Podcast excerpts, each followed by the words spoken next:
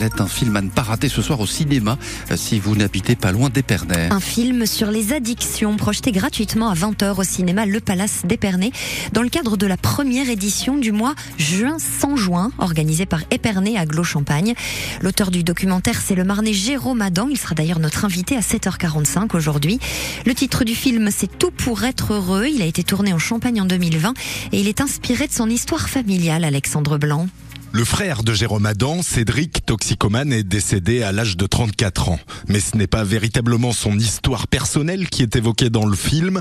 Non, le documentaire s'attache à questionner la place des frères et sœurs de personnes dépendantes. Ma sœur a, 20 ans et ma sœur se drogue et pourtant elle a tout pour elle. Elle est en, études de médecine, mais je pense pas bien dans sa peau au final, alors qu'elle avait tout pour elle. Elle était très, très jolie.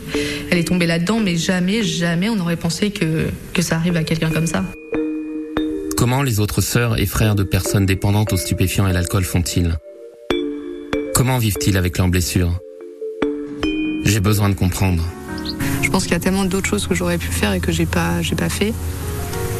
Mais, tu l'as aimé, c'était ta sœur chérie. Oui, c'est sûr. Qu'est-ce que tu veux faire de plus? Les témoignages sont poignants, très poignants, et offrent aux spectateurs des clés pour aborder avec des proches ce sujet parfois tabou.